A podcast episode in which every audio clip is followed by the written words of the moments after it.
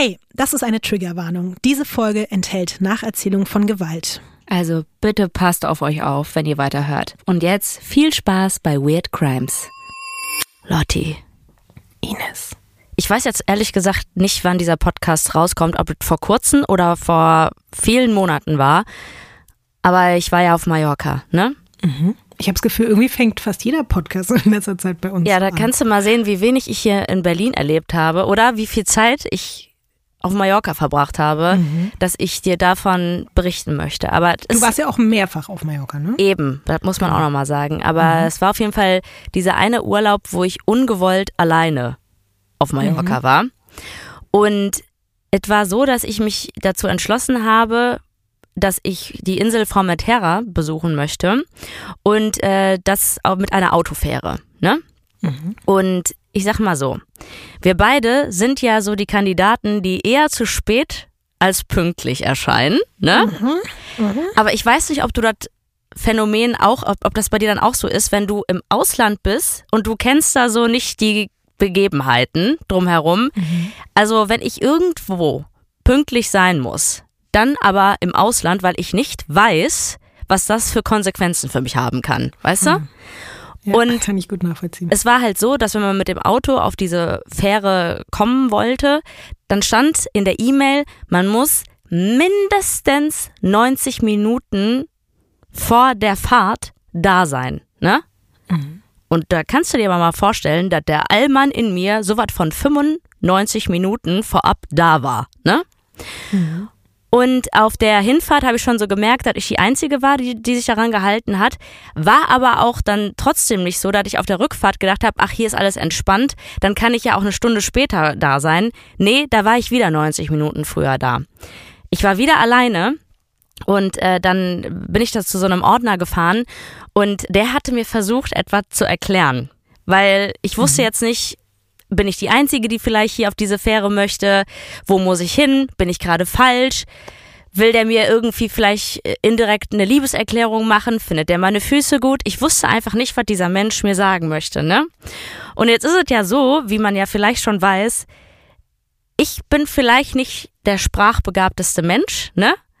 Aber ich sag dir, Das stimmt doch nicht, Ines. ja, komm, my English is äh, fluent. We ich weiß. all Ja. love your English. Ja. Und ich sag mal so, du wirst es nicht glauben, aber meine Schwäche habe ich dann am Ende des Tages mit deiner Schwäche ausgeglichen. Also quasi, das hat mir geholfen, weil, pass auf, wir haben beide, ich schlechtes Englisch, er auf Spanisch mit mir geredet, ne? Um, um mir irgendwas zu erklären und ich wusste nicht was. Und weißt du, wie wir am Ende kommuniziert haben, damit wir uns beide verstehen? Jetzt sag nicht mit Füßen. Nein, Ihr habt mit Zahlen kommuniziert. mit dem Taschenrechner. Oh, schlau. Ja, ich muss auch wirklich sagen, also so scheiße ich das fand, ne, dass er mir mit dem Taschenrechner am Ende des Tages erklärt hat, dass ich jetzt noch eine, eine Stunde irgendwo anders rumgurken soll, aber nicht hier, weil ich soll frühestens 30 Minuten vor Fahrtantritt erst da sein. Und das fand ich so krass, dass er es wirklich geschafft hat, mir das alles mit dem Taschenrechner und den Zahlen zu erklären, dass ich das dann verstanden habe. Und das fand ich irgendwie aber am Ende des Tages trotzdem romantisch genug, um es dir hier zu erzählen, weil ich gedacht habe, so, da clashen unsere beiden Schwächen aufeinander, aber am Ende des Tages hat es mir geholfen, weißt du? Darf ich eine Frage stellen? Warum mit dem Taschenrechner und nicht mit dem Handy oder so? Das ist wirklich eine Frage, die das Ganze sehr unromantisch macht. Von Studio Womans. Das ist Weird Crimes.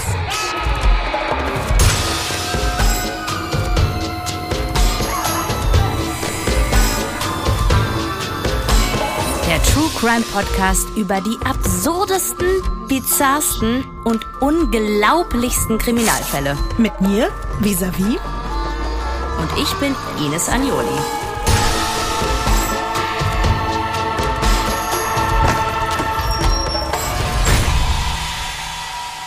Diesmal der Lobsterboy. Ines, Lotti. Weißt du noch, woran ganz, ganz ursprünglich diese Idee des Intros so im musikalischen Sinne angelehnt war? Ja, an so einen verrückten Zirkus, glaube ich, oder? Oh, mhm. Gehen wir heute in den Zirkus? Würdest du gerne mal in den Zirkus gehen? Also ich muss sagen, ich habe wirklich ein ambivalentes Verhältnis zu einem Zirkus, mhm. weil ich einerseits die Tierquälerei verachte, die dort stattfindet. Mhm. Das macht mich wirklich wütend und auch sehr traurig. Andererseits war ich als Kind sehr oft im Zirkus und weiß, dass es mir sehr viel Spaß gemacht hat. Und dann ist da aber auch immer noch diese Clown-Situation, wo ich, ich muss jetzt sagen, ich habe nicht wirklich Angst vor einem Clown, finde es aber irgendwie mittlerweile, sehe ich mehr diesen traurigen als diesen lachenden Clown. Weil wenn du einmal so einen Clown, weißt du, hinterm Zelt von so einem Zirkus mhm. rauchen gesehen hast, ne? Wenn der nur noch so seine Nase anhat, dann weißt du, ah nee, das ist, das ist alles nicht so lustig, wie das da vorhin in dem Zelt stattgefunden hat. Ich finde, der traurige, rauchende Clown ist schon mal irgendwie ein ganz, eine ganz gute Richtung, in welche wir uns eventuell auch bewegen können, so in der Art. Mhm. Also jetzt haben es ja wahrscheinlich alle schon gecheckt, aber ich sag's nochmal dazu. Wir begeben uns heute zusammen in eine sehr faszinierende, einzigartige, eigentlich sehr bunte, aber durch das, was dort passiert, auch sehr düstere Welt. Der Fall, von dem ich dir heute erzähle, beginnt, und das ist jetzt auch das Besondere wieder, du weißt, ich reise normalerweise nicht so gerne so weit zurück in der Zeit, aber der beginnt tatsächlich Mitte der 40er Jahre mhm. und nimmt uns mit in die goldene, aufregende, aber eben vor allem auch sehr, sehr problematische Zirkusära Floridas. Alles beginnt in Gibsonton. Gibsonton liegt in Florida, gar nicht weit weg von Tampa und hatte früher mal einen sehr speziellen Spitznamen, nämlich die weirdeste Stadt Amerikas. Mhm. Und genau zu der Zeit, als diese Stadt so genannt wurde, findet eben auch die heutige Geschichte statt. Und weil tatsächlich so viele Leute irgendwie Probleme mit der Aussprache des Namens Gibsonton haben, wurde das von den Einheimischen irgendwann in Giptown abgekürzt mhm. und deswegen werde ich heute beides verwenden. Also nicht wundern, das ist das gleiche Gibsonton und Giptown. Du darfst das erste Bild für heute umdrehen. Sind das Postkarten oder sind das so Bilder, die in so Zwei-Sterne-Hotels hängen? Sowohl als auch. Es sind gemalte Bilder, aber von tatsächlich existierenden Orten und Personen und das ebenso in Postkartenformaten. Also es sieht auf jeden Fall sehr idyllisch aus, wenn man, aber ich meine, wenn man das malt, dann kann Duisburg auf solchen Karten auch idyllisch aussehen. Weißt du, da kriegt man das schon mit viel Fantasie hin und sehr viel bunter Farbe. Also auf dem ersten Bild ist auf jeden Fall ein Typ und der steht neben so einem Schild Giants mhm. Tourist Camp. Und mhm. äh, daneben sieht man Even the Fish are Giants. Also ich glaube, mhm. alles soll da sehr groß sein. Äh. Dann als nächstes sieht man da, ich würde mal sagen, irgendwie so eine so ein Steg, wo so kleine Bötchen anlegen. Palmen sieht man da und einen blauen Himmel mit pinken Wolken dann, also ich glaube, das ist einfach so für, für Touristen, so, so, so, so kleine Häuschen sind dann da und da fährt man dann hin und verbringt eine gute Zeit mit den großen Fischen, mhm. oder? Mhm. Ich glaube, das ist erstmal schon mal ganz gut zusammengefasst und du hast schon recht, dass das alles noch ein bisschen idyllischer, schöner, romantischer, sauberer und toller gezeichnet wurde, als es wahrscheinlich in der Realität wirklich ist. Wir beschäftigen uns jetzt aber erstmal mit dem Menschen da oben links. Das da ist nämlich Al Tomaini mhm. und der ist zu diesem Zeitpunkt der größte Mann der Welt. Es gibt ein bisschen unterschiedliche Angaben darüber, wie groß er jetzt wirklich war, aber er ist auf jeden Fall Acht über Füße. zwei. Stimmt, ich habe es extra für dich umgerechnet, also es sind auf jeden Fall über 2,50 Meter bei Weird Cramps muss man natürlich auch dazu sagen, der hat zum Beispiel einfach Schuhgröße 56. Ne? Heilige ne? Scheiße, aber auch 2,50 Meter. Also viele Frauen stehen ja auf große Männer. Also wenn ne, die irgendwie Männer suchen, das ist mir vor allen Dingen aufgefallen, als ich mich mal auf so Dating-Apps rumgetrieben habe und mich immer gefragt habe, warum schreibt jeder Mann seine Körpergröße dahin. Aber bei 2,50 Meter würde ich sagen, das ist eine Information, die würde man schon gerne vorher wissen, oder? Ja. jetzt kommt's aber auch noch, Ines. Al Toomey ist damals Mitte der 40er nicht nur bekannt als der größte Mann der Welt, sondern auch als Teil des seltsamsten Ehepaares der Welt. Ah. Er ist nämlich verheiratet mit Jeannie, die, Die aus der Wunderlampe. Nee, nicht ganz. Jeannie ist berühmt als The Living Half Girl, also das lebende halbe Mädchen. Jeannie wurde tatsächlich ohne Beine geboren und sie ist dadurch einfach mal fast zwei Meter kleiner als ihr Ehemann. Die beiden haben sich in einem Zirkus kennengelernt, wo er als Riese und sie eben als halbe Frau aufgetreten ist. Und daraus ist dann eben irgendwann nicht nur Liebe geworden, sondern auch eine gemeinsame Zirkusnummer, das Strangest Couple of the World. Ich muss zugeben, und vielleicht merkst du das auch jetzt schon, es war für mich in der Recherche äh, zugegeben hier und da so ein bisschen schwierig mit diesen ganzen Namen, die teilweise heute auch noch kommen werden, umzugehen, weil es natürlich jetzt irgendwie einfach dann komisch ist zu sagen, das lebende halbe Mädchen oder so, weil teilweise sind diese Namen natürlich maximal diskriminierend. Der wichtige Punkt dabei ist aber, dass viele der Leute, nicht alle, aber viele, über die wir heute auch noch sprechen werden, sich diese Spitznamen selbst gegeben haben. Und das natürlich auch ein bisschen aus der Not heraus, aber vor allem um der Gesellschaft, die sie halt zu Außenseitern gemacht hat, wenigstens dafür noch so ein bisschen das Geld aus der Tasche zu ziehen und quasi zu sagen, so, wenn ihr uns schon den ganzen Tag anstarrt, dann gehen wir damit wenigstens in Zirkus und verdienen damit Geld. Und das ist eben der Punkt, eine Jeannie Toomey, die sich dann als Living Half Girl bezeichnet, oder die beiden zusammen als Strangest Couple, machen das ja dann auch in so einer Art Selbstermächtigung. Und für sie und viele andere war das zu diesem Zeitpunkt auch damals der einzige Weg, um eben Geld zu verdienen. Aber natürlich muss man jetzt auch dazu sagen, du hast ja vorhin angesprochen, was am Zirkus so problematisch ist mit den Tieren, aber es gibt ja auch in Bezug auf Menschen noch viel dunklere Kapitel, in denen da manche Menschen, die eben vermeintlich anders waren, wirklich gegen ihren Willen ausgestellt und vorgeführt wurden. Aber über dieses Kapitel reden wir heute nicht, keine Sorge. Ich will nur sagen, also es ist halt ein bisschen schwierig, jetzt teilweise mit diesen Sachen umzugehen. Und bei allem Respekt und aller Sensibilität für dieses Thema wird es heute aber definitiv auch Sachen geben, die sind einfach super kurios und die sind super absurd. Und ich glaube, Ines, wenn du oder ich an der einen oder anderen Stelle mal darüber lachen, dann, um hier das in den Worten unserer lieben Kollegin Paulina Kraser zu sagen, dann ist das nicht despektierlich gemeint.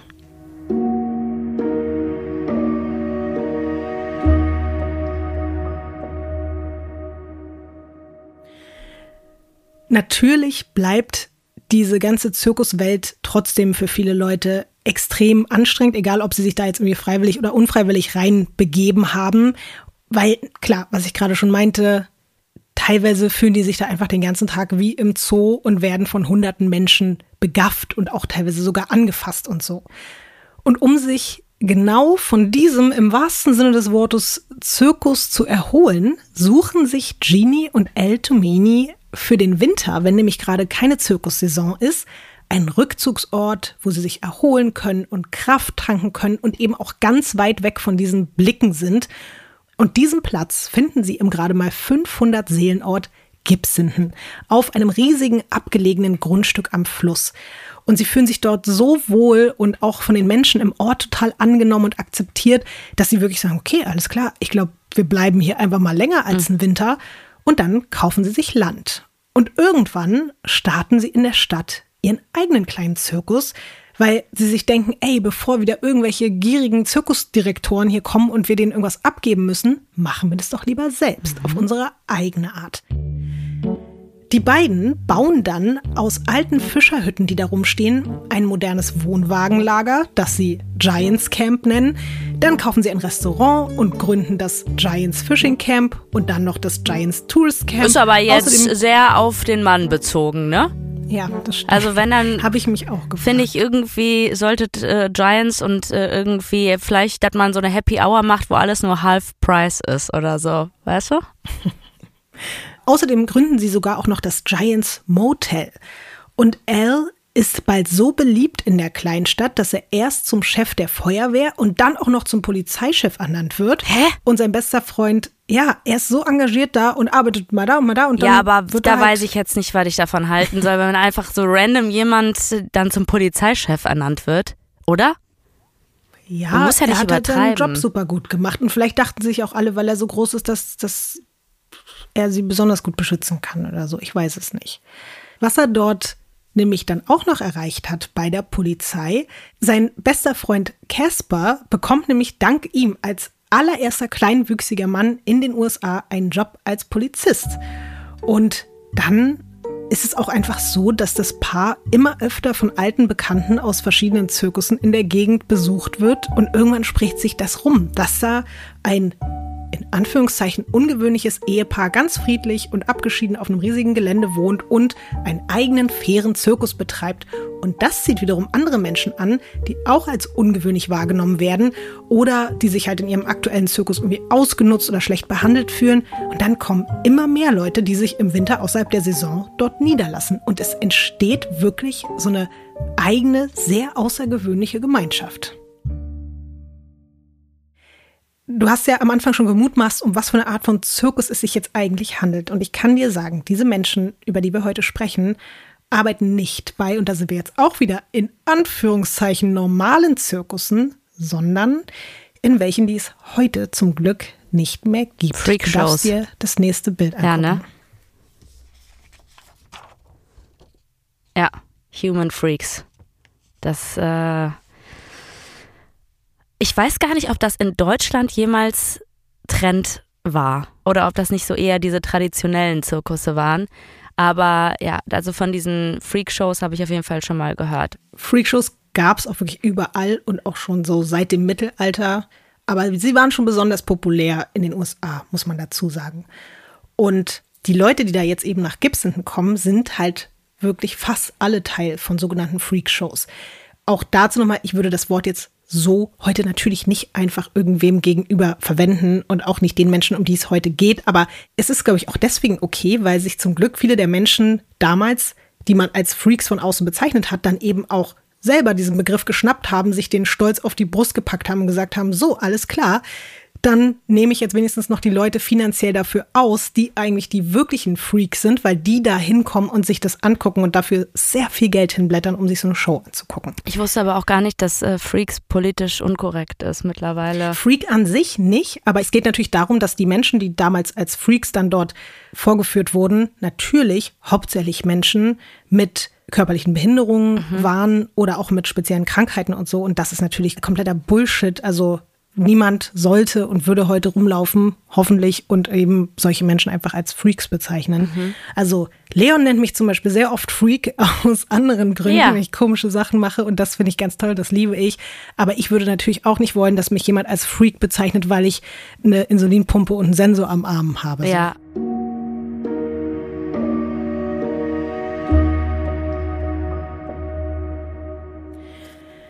Wie ich jetzt gerade schon kurz mal angedeutet habe, Freakshows gibt's eben schon sehr, sehr lange, seit dem Mittelalter und Leute wie zum Beispiel das Ehepaar Tomani, die eben besonders groß oder besonders klein sind, wurden dort ausgestellt und vorgeführt. Menschen mit seltenen Erkrankungen, mit Behinderungen, aber natürlich auch Leute, die so schockierende Dinge auf der Bühne mit ihrem Körper anstellen. Also zum Beispiel so Schwert, Schwertschlucker mhm. oder solche Sachen. Und für viele dieser Menschen bedeutet es damals sehr harte Arbeit, Teil von solchen Shows zu sein, weil die mehrere Auftritte pro Tag haben. Die leben dann in so kleinen Wohnwegen, wo es teilweise wirklich nur ein Aufstellbett gibt. Dann haben die nicht mal eine eigene Toilette, nur vielleicht so eine kleine Mini-Kochnische. Und sie sind oft jeden Tag oder jede Woche in einer anderen Stadt, arbeiten teilweise neun Monate am Stück und bekommen dabei natürlich auch immer die gleichen bescheuerten Fragen zu ihren körperlichen Merkmalen gestellt, werden angefasst. Das einzig Gute, ich weiß nicht, wie du dir das jetzt so vorgestellt hast, aber die Gagen sind natürlich auch abhängig davon, wie berühmt die Acts dann werden, aber teilweise wirklich für damalige Verhältnisse extrem hoch. Willst du mal schätzen, was jetzt ein in Anführungszeichen bekannter Human Freak so im Jahr damit verdienen kann? Okay, also ein Gutverdiener. Mhm. Und wir reden ja jetzt von den 40er Jahren, also ich brauche jetzt nicht irgendwie mit 200.000 Dollar kommen wahrscheinlich, weil das Richtig, Ines, danke. war damals sehr, sehr viel mehr Geld. Und deswegen würde ich sagen 45.000 mm, Dollar. Weißt du, wie viel das umgerechnet wären, 45.000 Dollar? Ich würde schon sagen, so das sieben- bis zehnfache. Also ich kann dir sagen, 45 50.000 Dollar im Jahr wären ebenso um die 850.000 Dollar im Jahr. Also findest du es immer noch eine gute Antwort oder? Ja, finde ich, ist eine gute Antwort. Es ist eine sehr gute Antwort, denn es sind 50.000 Dollar im Jahr. Krass, ich wollte Bis sogar zu 50.000. Ich wollte sogar 50.000 sagen, aber ich Krass. habe mir gedacht, komm, das ist so eine runde Zahl. Machst du mal was anderes, weißt du? Und das sind eben fast 900.000 Dollar im Jahr. Das, ist krass. so unfassbar viel. Also, schau. Ich finde es krass. Hätte ich vorher nicht gedacht. Ich weiß nicht, wie du das siehst. Nee, hätte ich jetzt auch nicht gedacht, aber das macht die ganze Sache irgendwie ein Stück weit besser, dass wir wenigstens ordentlich verdient haben. Natürlich auch wieder nicht alle, muss man eben dazu sagen. Da geht es schon um die Top-Acts, aber das hat mich auch ein bisschen beruhigt, dass zu dieser Zeit die Leute, also paar Jahrzehnte davor sah das noch ganz anders aus bei diesen Freak-Shows. Da war das viel, viel, viel, viel schlimmer. Jetzt haben die so ein bisschen auch selber die ganze Scheiße so in die Hand genommen und haben gesagt, so, wir lassen uns hier nicht mehr ausnutzen. Deswegen sind wir da noch an einem ganz guten Punkt, was äh, die Zirkusgeschichte betrifft. Dazu eben zu der Gage kommt übrigens auch noch, dass es selbst damals schon so eine Art von Merch auch gab. Also teilweise so kleine gemalte Autogrammkarten, später auch fotografierte Autogrammkarten, die dann irgendwie nach den Auftritten verkauft wurden. Also das ist dann nochmal oben drauf gekommen. In Giptown bei den Tomanis gibt es jetzt nicht nur eine faire Bezahlung, sondern eben auch sehr viel bessere Umstände, sowohl während als auch außerhalb der Saison. In dem Trailerpark in Gibson treffen so vor allem im Winter jetzt wirklich alle möglichen Freakshow-Acts des ganzen Landes aufeinander. Ein Feuerschlucker trifft auf das Mädchen mit dem Maultiergesicht. Das lebende Skelett wohnt neben dem Robbenjungen. Dann gibt's noch das Schafskopfmädchen oder den Mann mit den zwei Gesichtern oder die hässlichste Frau der Welt und so weiter. Und die wohnen da alle. Aber jetzt bin ich natürlich auch interessiert und frage mich, wie sieht denn dieser Robbenjunge aus und das Schafskopfmädchen? Es wird auch heute noch Bilder geben von bestimmten Menschen. Ich wollte jetzt hier nicht von allen Leuten Bilder zeigen und das auch so vorführen die ganze Zeit, sondern nur über die, also von denen wir auch wirklich sprechen. Aber tatsächlich, alle, die so heißen, wie sie heißen, haben auch Ähnlichkeiten mit den Dingen, wie sie halt heißen. So. All diese Leute leben da jetzt, wie gesagt, zusammen in diesem Giants Camp und einige bleiben für eine Saison, manche für den Rest ihres Lebens. Der Campingplatz des Ehepaars wird so auch wirklich zu einem absoluten Safe Space und auch zu einer Art Zufluchtsstätte für Außenseiter und für alle Leute, die eben vermeintlich anders sind. Und da gibt's eine Geschichte, die mich besonders berührt hat, nämlich die Geschichte von Priscilla, einer jungen Frau, deren kompletter Körper und auch ihr Gesicht mit Haaren bedeckt ist und die als Gorilla Lady oder als Affenmädchen auftritt und dabei übrigens auch wirklich immer einen echten Affen mit dabei hat. Und die lernt dann im Zirkus in Tampa den sogenannten Alligatormann kennen, dessen Haut durch eine Krankheit an ein Reptil erinnert. Und tatsächlich verlieben sich die beiden ineinander und die wollen auch heiraten. Aber der Zirkusdirektor verbietet es den beiden. Der sagt, ihr dürft euch nicht weiter treffen, weil das lenkt euch nur von eurer Arbeit ab und dann verdient er weniger Geld mit den beiden. Hä? Und deswegen packen die beiden eines Nachts einfach heimlich ihre Sachen und nehmen noch den Affen mit. Und dann schlagen die sich durch bis nach Giptown in das Camp von Elle und Jeannie Toomey. Und dort heiraten sie dann und arbeiten auch in dem dort ansässigen Zirkus. Und das fand ich irgendwie eine ganz schöne Geschichte.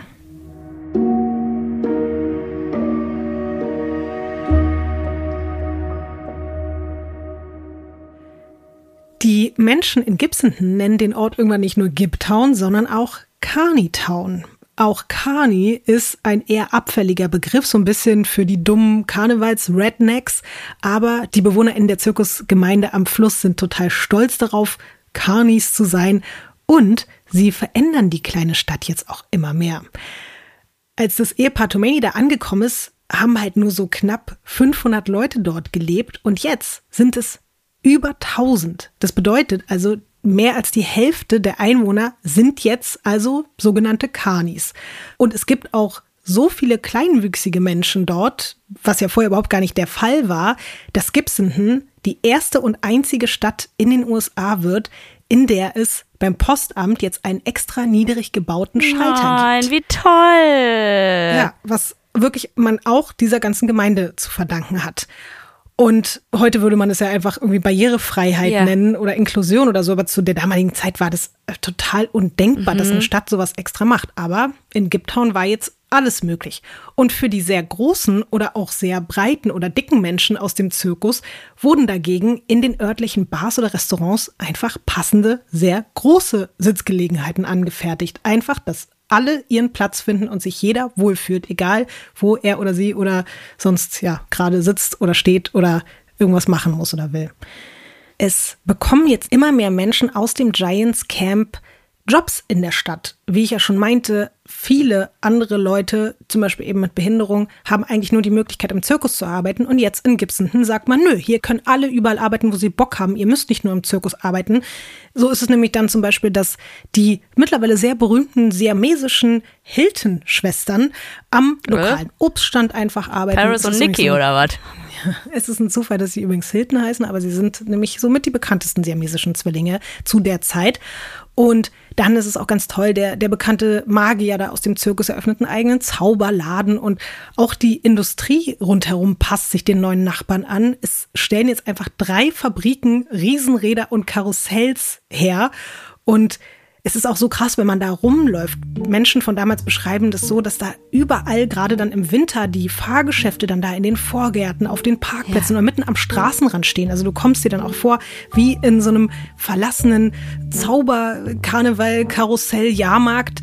Und man begegnet dann auf der einen Seite Menschen, die so groß sind wie Häuser. Und genauso siehst du aber auch komplett tätowierte Menschen, was für damalige Verhältnisse ja auch noch voll besonders war. Und dann eben wieder ganz kleine Menschen und dann behaarte Menschen. Und dann, also es ist fast schon utopisch, sich in diesem Ort aufzuhalten. Die Touris, die dann damals so nach Gibson kommen, die sind irgendwas zwischen maximal fasziniert, aber oft auch ein bisschen schockiert. Und so entsteht auch ein weiterer Spitzname für die Stadt, Freaktown. Und auch deswegen erscheinen immer mehr Neugierige zu den Shows und kaufen Fotos und andere Souvenirs von den Top-Acts. Und eine Person im Ort trägt dabei besonders zur Aufmerksamkeit bei. Sowohl was die Menschen von außen als auch die Community innerhalb betrifft. Und man kann diese Person zu dieser Zeit quasi wirklich als Top-Act der Top-Acts bezeichnen. Der Lobster Boy. Du darfst das nächste Bild umdrehen. Ähm, jetzt weiß ich auf jeden Fall, warum er der Lobsterboy ist. Ich kann schon mal spoilern, das sind keine Fühler und das ist auch nicht die Farbe, sondern das sind auf jeden Fall seine Hände, die aussehen wie Scheren. Das ist Grady Franklin Styles Jr., wie er mit richtigem Namen heißt. Aber die meisten Menschen kennen ihn eben nur unter Lobster Boy. Den Namen Lobster Boy hat ihm sein Vater gegeben. Sein Vater Grady Styles Sr. nennt sich selbst Lobster Man, denn er hat die gleiche genetisch bedingte Behinderung wie sein Sohn. Und das ist die sogenannte Ektrodaktylie. Menschen mit Ektrodaktylie haben in den meisten Fällen, wie du es jetzt auch gerade gesehen hast, so Verwachsungen an den Fingern, aber auch an den Zehen. Und das wird dann als Spalthand oder Spaltfuß bezeichnet, aber eben teilweise auch Lobster Claw Syndrome, weil eben die Hände bei Ektrodaktylie oft anatomisch Ähnlichkeiten mit den Scheren eines Krebses haben. Die Familie Styles hat schon vor Grady und seinem Vater eine längere Geschichte von Ektrodaktylie, die bis ins 18. Jahrhundert zurückreicht. Und über das, was die Familie daraus gemacht hat, gibt's ein Zitat, was ich in einem Buch gefunden habe, was ich irgendwie ganz spannend fand und auch ganz passend zu dem, was wir jetzt auch schon heute besprochen haben. Und das lese ich dir kurz vor. Der Familie Styles gelang es, die Zitronen, die das Leben auf sie geworfen hatte, in Limonade zu verwandeln. Denn obwohl Ektrodaktylie eine Behinderung darstellt, verwandelte die Familie Styles daraus eine Möglichkeit, Geld zu verdienen. Es ist nämlich so, dass sowohl der Vater als auch der Urgroßvater und die Großtante von Grady Styles Jr. aufgrund ihrer Behinderung nie einen richtigen Job bekommen haben und sich deswegen irgendwann alle als Lobsterman oder Lobsterwoman solchen reisenden Human Freak Show Karnevaltruppen angeschlossen haben und somit wenigstens auch wirklich ziemlich gutes Geld verdienen konnten. Und als Grady Jr., den du da siehst, sieben geworden ist, hat sein Vater ihn dann auch mit auf die Zirkusbühne genommen und so sind sie dann zusammen als Lobsterman und Lobsterboy zusammen durch die USA getourt. Und der kleine Grady hat dann jeden Tag in einem Zirkuszelt gesessen und gerufen, Guten Abend, meine Damen und Herren, ich bin der Lobsterboy.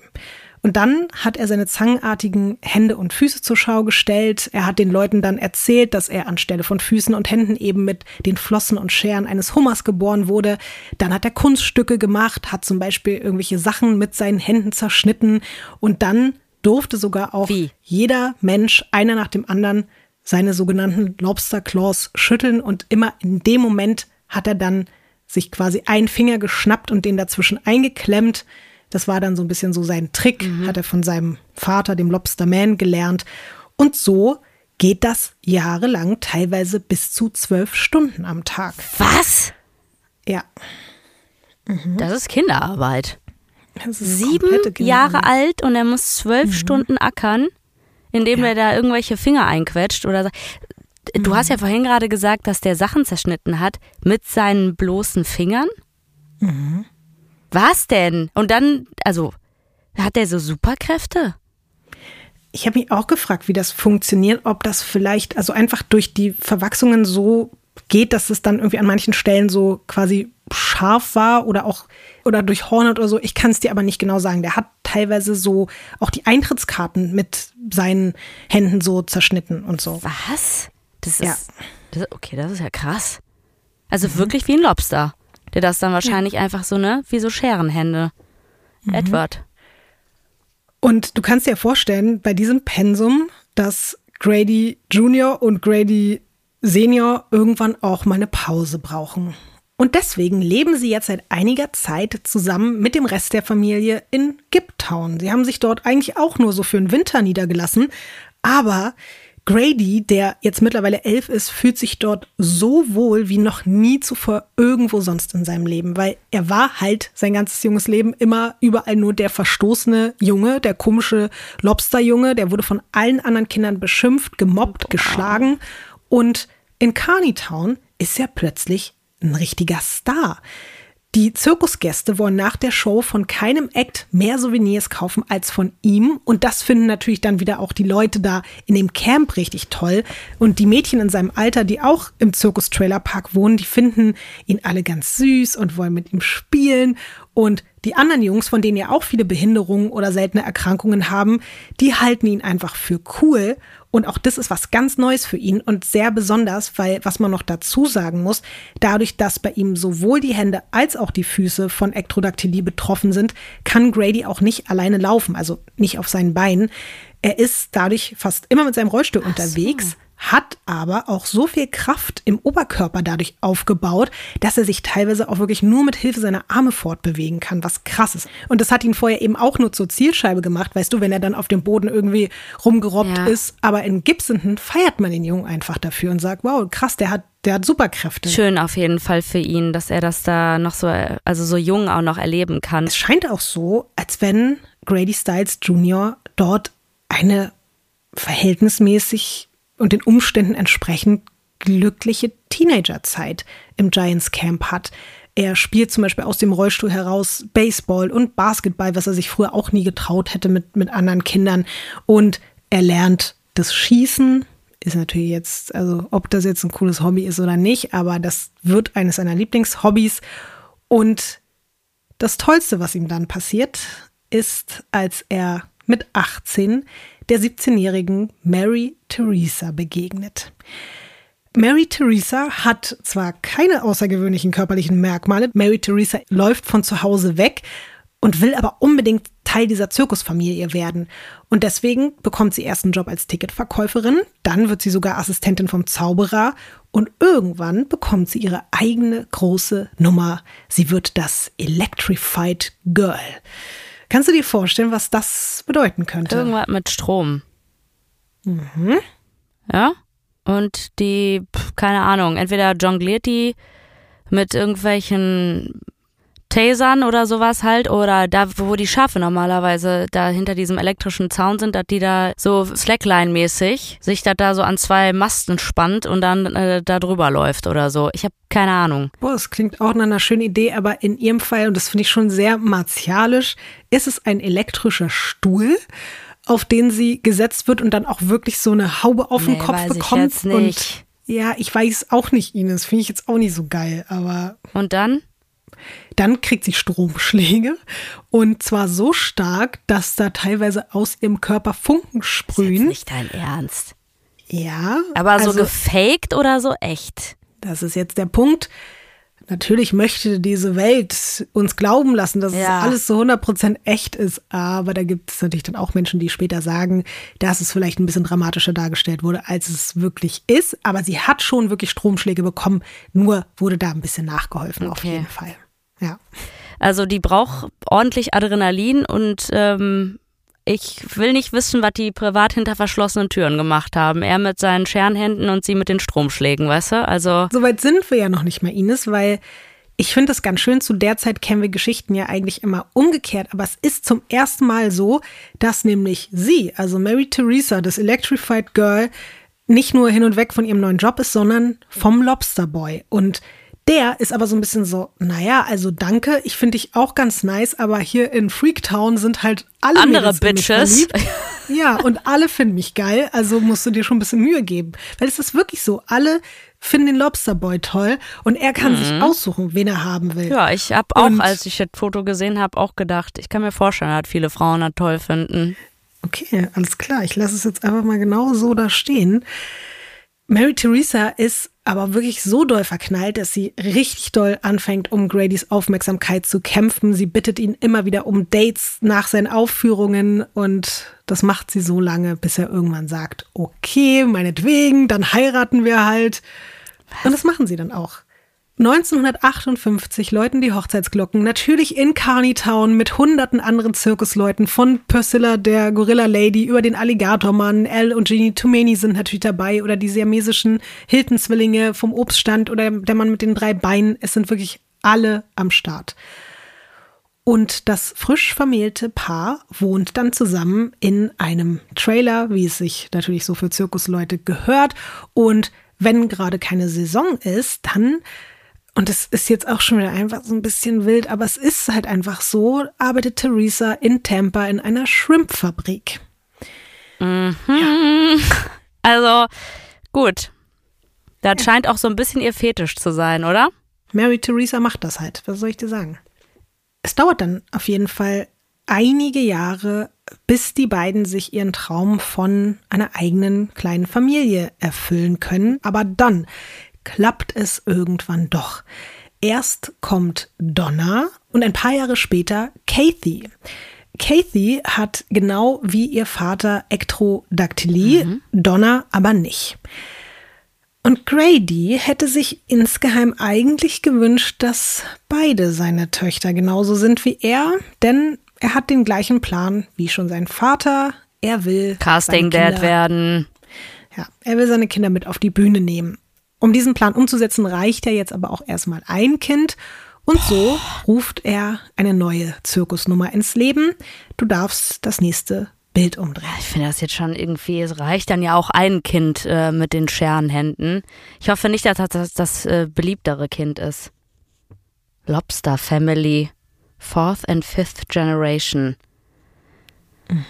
Ich weiß, äh, ich bin nicht die Person, die darüber urteilen sollte, ähm, aber ich finde, kleine Kinder, Babys ins Rampel, Rampenlicht zu ziehen, halte ich überhaupt gar nichts von. Also, wenn man irgendwie eine Leidenschaft hat, also als Kind, ne, irgendwie gerne tanzt, Fußball spielt, Flöte, was weiß ich nicht, was Seilchen springt oder so, dann finde ich das super, wenn man sagt, hey, ich habe die Möglichkeiten, du kannst hier in einen Verein gehen oder ne, das zu fördern und da irgendwie, das Kind der Leidenschaft nachkommt. Aber das finde ich, finde ich schwierig und ich weiß, die leben irgendwie davon. Trotzdem das Bild mit diesem wirklich kleinen Baby finde ich so problematisch, Lotti. Ich weiß komplett, was du meinst, Ines. Und das ist halt auch wirklich eine Autogrammkarte, ne? Also, das ist eine Original-Autogrammkarte mit Unterschrift von Grady Styles und der verdient jetzt auch alleine nur damit einfach Geld, das so zu verkaufen. Und das ist ja an sich noch nicht mal das Schlimme, aber wie du jetzt schon gehört hast, der nimmt seine Tochter mit auf die Bühne und tourt jetzt mit der permanent durch die Gegend. Und die ist, wie gesagt, noch ein Baby. Es funktioniert aber so gut, dass Grady Styles damit auf gar keinen Fall aufhören möchte. Möchtest du mal schätzen, wie viel jetzt in seinem Fall pro Woche?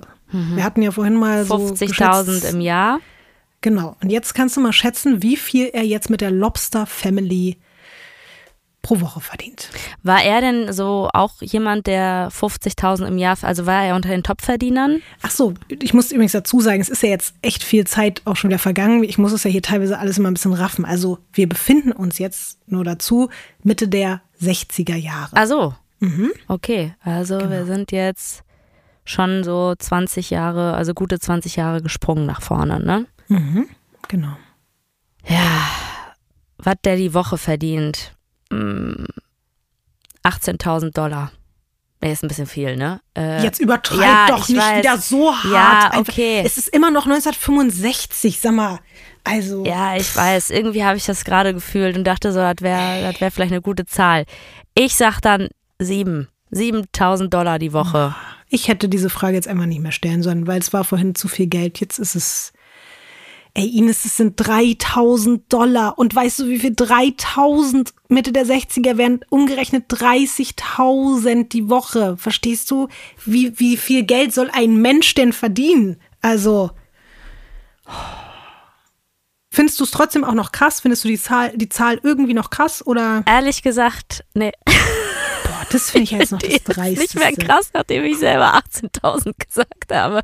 Es ist, ja, es ist halt trotzdem fucking viel Geld, auf jeden Fall. Gut, lassen wir das Thema jetzt, danke. So, also, die Familie zieht das jetzt da jahrelang durch mit dieser Lobster Family Nummer. Teilweise sind die jetzt einfach neun Monate am Stück unterwegs. Und dann geht's wieder nach Gibson, wo man dann drei Monate im Trailerpark sowas wie eine Auszeit nimmt. Beruflich und finanziell muss sich die Familie keine Sorgen machen, was ja schon mal irgendwie ein schöner Punkt ist, auch wenn es auf Kosten natürlich teilweise von sehr kleinen Menschen geht, die das nicht mitentscheiden können. Und damit sind wir an einem Punkt, an dem wir schon so oft mit Weird Crimes waren. Es könnte ja jetzt an sich eigentlich alles ziemlich gut sein. Die Familie hat sich trotz der herausfordernden Umstände zusammen was aufgebaut. Sie verdienen Geld, haben viele Menschen aus der Zirkus-Community um sich herum. Aber so ist es leider nicht. Diese 3000 Dollar pro Woche kommen nur zustande, weil, und du hast dir jetzt ja schon gedacht, dass das wirklich wahrscheinlich viel und doll ist, aber es ist noch ein bisschen schlimmer, als ich es jetzt so bislang dargestellt habe. Grady zieht die Lobster Family Nummer jetzt so oft mit seiner Tochter durch, wie es nur geht. Willst du mal noch Einmal noch kurz auch auf die Gefahren, dass ich wieder enttäuscht bin, aber willst du kurz raten, wie oft das Kind auf die Bühne muss? Am Tag? Du darfst jetzt entweder raten, pro Woche, am Tag, wie du möchtest. Ich möchte am Tag sagen. Mhm. Ich glaube, das ist ein Baby, das einfach nicht packt mit den zwölf Stunden. Ich weiß jetzt auch nicht, wie lange so eine Show geht. Ich kann mir jetzt nicht vorstellen, dass du eine Stunde machst, sondern dass das eher so 15 bis 30 Minuten, nee, nicht mal 30 Minuten, weiß ich jetzt nicht mal, wie lange sowas gehen soll. Aber ich glaube am Tag, dass das Baby wahrscheinlich schon so 15 Mal auf die Bühne muss. Wow, Ines, es sind 15 Mal am Tag. Boah. Mhm. Da habe ich mich jetzt richtig in, in das äh, Casting Dead Hirn eingehackt. Mhm. Das ist nicht mehr normal. Was daran auch so schlimm ist, das Geld, was die Styles-Familie dadurch jetzt verdient, wird nicht etwa zurückgelegt, sondern Grady investiert es hauptsächlich in Alkohol. Oh nein. Von dem jungen Lobsterboy, der es damals geliebt hat, Teil des Zirkus zu sein, ist leider nicht mehr viel übrig. Der erwachsene Grady Styles ist hauptsächlich eigentlich nur wütend. Wütend auf die Menschen, die sich in der Vergangenheit über ihn lustig gemacht haben, wütend über die Menschen, die ihn nicht respektieren, wütend auf seine Tochter Donna, mhm. weil sie nicht so ist wie er, wütend auf seine Tochter Kathy, wenn sie bei einer Vorstellung nicht so abliefert, wie er sich das vorgestellt hat. Oh und auf seine Frau ist er sowieso wegen allem immer und ständig wütend. Und wenn er wütend ist, trinkt er. Und eigentlich trinkt er aber auch immer, auch selbst wenn er nicht wütend ist, aber wenn er getrunken hat, dann wird er noch wütender. Mhm. Und das ist natürlich eine ganz fatale Mischung, die jetzt alle drei zu spüren bekommen. Oh nein, der schlägt die bestimmt auch, ne? Ich muss an dieser Stelle jetzt dazu eine kleine gesonderte Triggerwarnung aussprechen. Es wird gleich um häusliche Gewalt gehen, wie immer so wenig detailliert wie möglich, aber wer das trotzdem nicht hören kann und möchte, der sollte am besten einfach ein paar Minuten skippen. Und solltet ihr in irgendeiner Form von dem Thema betroffen sein, können wir ja ein paar hilfreiche Links einfach in die Show Notes packen. Mhm. Ja, Grady Styles, den in Gibsonton alle immer noch als den Lobsterboy feiern und lieben, der entwickelt sich hinter der verschlossenen Trailertür jetzt immer mehr zu einem Tyrannen.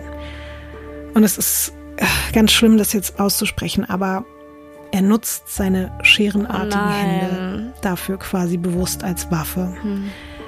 um damit seine Familie anzugreifen. Und manchmal, wenn er betrunken ist, dann fährt er auch einfach ohne ersichtlichen Grund immer wieder mit dem Rollstuhl gegen seine Frau. Und er scheint sogar Spaß dabei zu empfinden. Also er lacht sich dann kaputt und macht es dann teilweise nicht nur, um sie zu verletzen, sondern auch einfach, um sie zu demütigen. Und das geht jahrelang so man kann natürlich jetzt von außen sich wieder fragen, ja, warum hat Mary Theresa, Mary Theresa sich nicht getrennt oder warum hat oh, sie sich das also gefallen also wirklich, gelassen? Ne? Aber das wirklich, ich glaube, es ist egal, ob man davon betroffen war oder nicht. Das kann man nicht pauschalisieren und das kann man einfach nicht so rational denken und ähm, man sollte auch wirklich aufhören, den Leuten Vorwürfe zu machen, mhm. weil die haben wirklich schon genug erlebt, genug gelitten und dann noch zu sagen, warum hast du nichts gemacht, finde ich ganz, ganz schlimm. Ähm, und tut mir einfach leid für die Menschen. Ist ein sehr wichtiger Punkt. Ich glaube, dass ich schon fast reflexartig sowas dazu sage, weil ich weiß, dass solche Fragen dann immer kommen und sowas immer Leute wissen wollen, obwohl es auch eigentlich scheißegal ist, ob es einen Grund gibt, warum der Mensch da nicht gegangen ist oder so. Genau wie du gesagt hast, es spielt einfach keine Rolle und man kann das auch nicht nachvollziehen, wenn man nicht selbst in dieser Situation war, wie sich das angefühlt hat.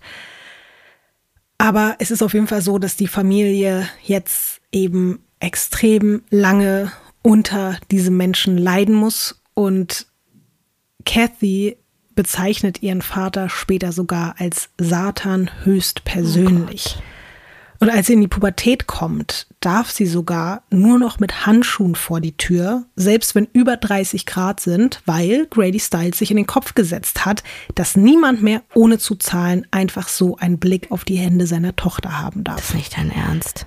Ja. Und gerade eine, eine Pubertierende, weißt du, die irgendwie einfach ihr Leben leben will und es ist ganz schrecklich.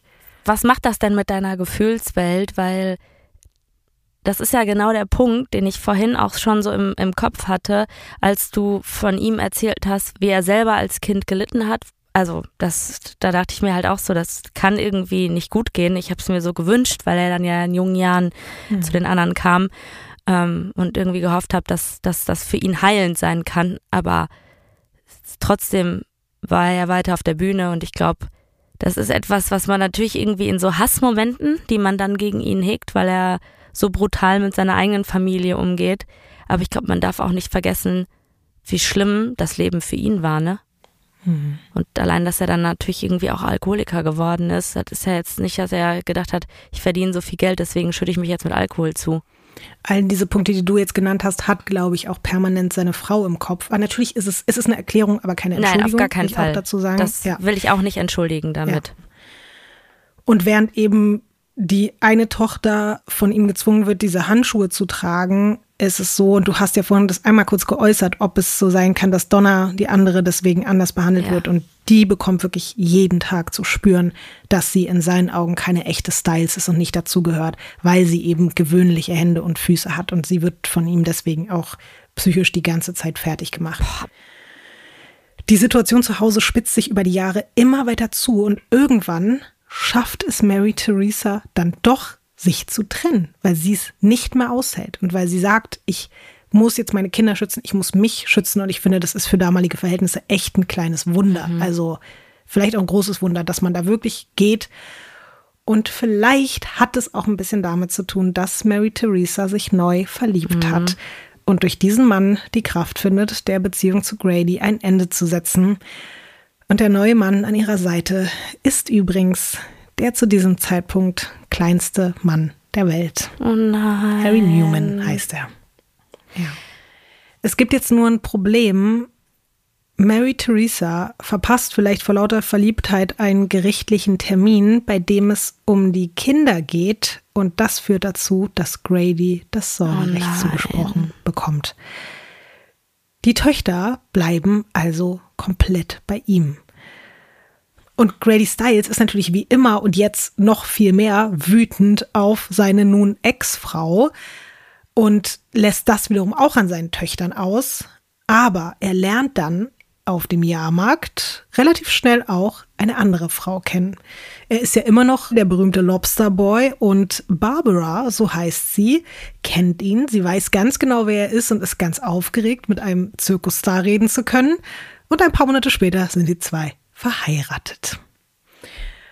Und auch Mary Theresa und Harry Newman heiraten und sie bekommen sogar einen Sohn zusammen. Sie nennen ihn Harry Newman Jr. Ist nicht dein Ernst. Doch, Also Harry Styles oder was? ja. Das wäre krass, stimmt. Er hätte einfach Harry Styles. Er ist einfach können. Harry. Styles. Ja. Das erklärt einiges. Und dann bekommen auch Grady und seine neue Frau Barbara einen Sohn. Möchtest du mal raten, wie sie ihn nennen? Habe ich das Spiel jetzt nicht gecheckt oder warum fragst du mich? Nenn ihn den auch. Harry. Du weißt, dass Grady Styles so heißt wie sein Vater, Grady Styles. Jetzt kommt Harry Newman, macht ein Kind. Wie nennen sie es? Harry Newman. Wie wird wohl Grady Styles seinen neuen Sohn nennen? Auch Harry. Grady. Grady. Ines Grady, nicht Harry. Grady. Ach so, jetzt, jetzt jetzt check ich das erstmal. Der neue Freund von ähm, Catherine. Nee, wie heißt die nochmal? Mary Theresa. Von Mary Theresa. Catherine war die Tochter, ne? Mhm, Kathy. Also von Mary Theresa, der, der, neue Mann ist Harry. Und deswegen nennen Genau. sie den Sohn wie Harry. Und Grady und Barbara nennen ihren Sohn Grady, weil der Vater auch Grady heißt. Alles klar, Lotti. Ich habe den Code geknackt. Weißt du, wir sind im nächsten Raum. Geil. Es ist halt sehr einfallsreich, ne? Also alle Söhne werden einfach nach dem Vater benannt und dann gibt es jetzt plötzlich halt schon den dritten Grady Styles. Grady Styles der dritte. Der kommt übrigens auch mit Ectrodactyly auf die Welt und hat Wird dementsprechend. deswegen geliebt genau. Das und spielt darf arbeiten. Grady in Sachen Lobster Family natürlich komplett in die Karten. Du darfst dir das nächste Bild angucken.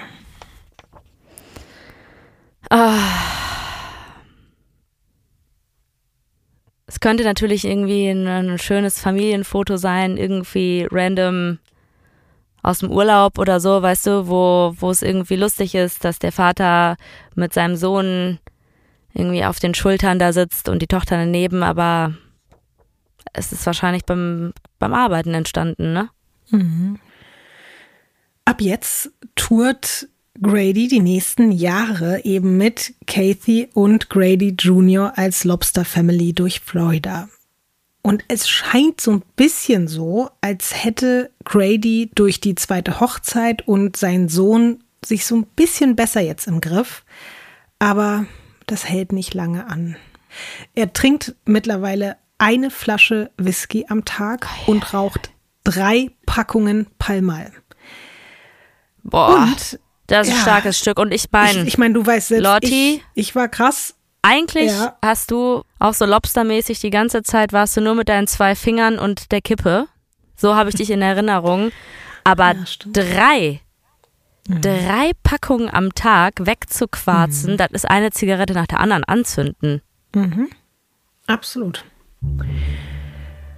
Und unabhängig jetzt mal vom Trinken und Rauchen, auch was die Beziehung betrifft und sein Verhalten gegenüber seiner aktuellen Frau, hat sich nichts verändert. Er geht mit Barbara genauso um wie mit seiner ersten Frau. Grady rastet regelmäßig aus und das in diesem Trailer und in dem die da jetzt aktuell ja einfach mal zu fünf auf engstem Raum wohnen. Wir befinden uns jetzt übrigens Mitte der 70er, als Grady irgendwann rausfindet, dass seine mittlerweile 15-jährige Tochter Donna einen Freund hat. Und der auch noch 18 Jahre alt ist.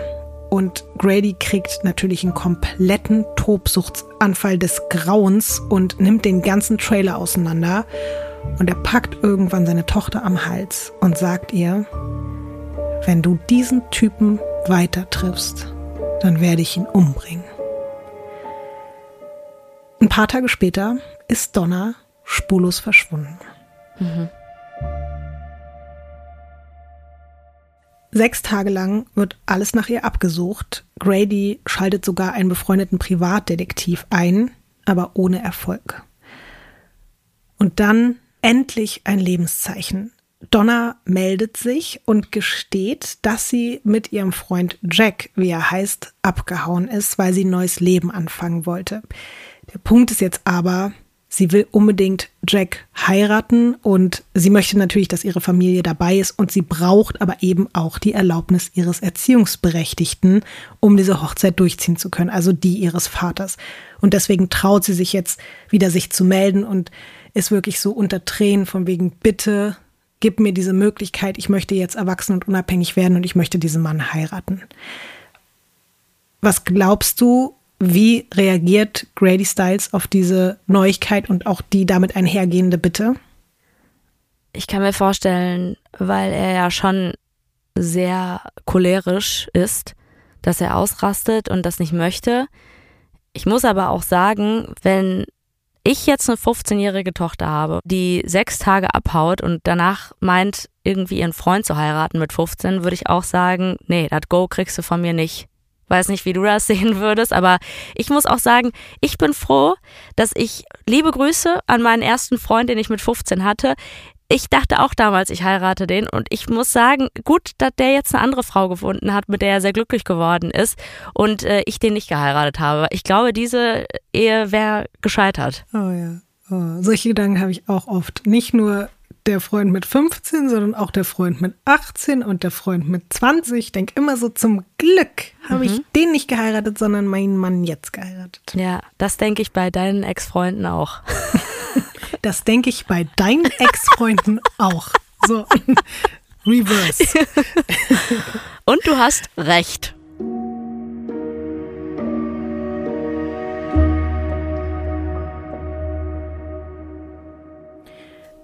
Grady Styles hat sich solche großen Sorgen um seine Tochter gemacht, dass er sich jetzt wirklich zähneknirschend darauf einlässt, der Hochzeit zuzustimmen, weil er wirklich sagt, Hauptsache, sie kommt jetzt wieder zurück, alles andere ist jetzt scheißegal. Donna und ihr Freund Jack kommen dann also auch wirklich zurück und die wollen jetzt keine Zeit mehr verlieren. Sie planen, nur ein paar Tage später zu heiraten. Die Trauung soll am 28. September 1978 stattfinden. Erst am Tag vorher geht Donna zusammen mit ihrer Stiefmutter Barbara ein Hochzeitskleid kaufen. Danach folgt so ein letztes Annäherungstreffen zwischen dem Bräutigam und dem Vater der Braut bei ihm zu Hause. Und es ist jetzt auch so, dass alle erstmal erleichtert sind, weil sich Grady erstaunlich gut mit seinem Schwiegersohn ins B zu verstehen scheint. Irgendwann fragt er dann Donna und Barbara, wo sein Rollstuhl ist und da die beiden es nicht genau wissen, sollen sie ihn suchen gehen. Die gehen nach draußen und er will die Zeit nutzen, um nochmal ganz in Ruhe ein paar Worte alleine mit dem Verlobten seiner Tochter zu wechseln. Donna ist in dem Moment super glücklich, dass jetzt alles doch noch so gut läuft und dass sie sich durch diese Eheschließung eben, wie ich gerade schon meinte, endgültig dem Einfluss ihres Vaters entziehen kann und zum ersten Mal in ihrem Leben dann hoffentlich komplett frei ist. Sie steht zusammen mit Barbara im Garten vor dem Trailer und gucken halt, wo dieser Rollstuhl ist, als sie plötzlich einen unfassbar lauten Knall hört. Und dann noch einen. Und plötzlich stürmt ihr Verlobter Jack nach draußen. Sein Oberkörper ist voller Blut. Er sagt noch, er hat auf mich geschossen. Dann bricht er zusammen. Das ist nicht dein Ernst. Während sich Barbara um den verletzten Jack kümmert, rennt Donna ins Wohnzimmer und dort sieht sie ihren Vater mit einer 32 Kaliber Smith Wesson in der Hand und er guckt seine Tochter an und sagt, Ich hab dir doch gesagt, Nein. dass ich ihn töten Nein. werde.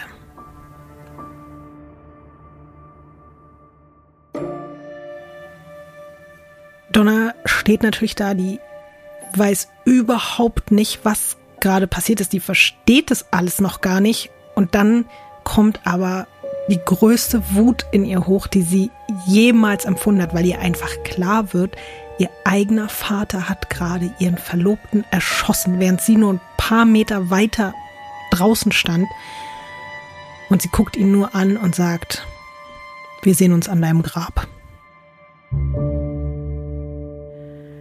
Und dann rennt sie raus und läuft auch total paralysiert da durch die Straßen und schreit nur und andere Leute holen dann Krankenwagen und Polizei und der 18-jährige Jack Lane stirbt wenige Minuten später in den Armen von Barbara, die noch vergeblich versucht, seine Blutungen zu stoppen. Aber man kann ihn nicht mehr retten.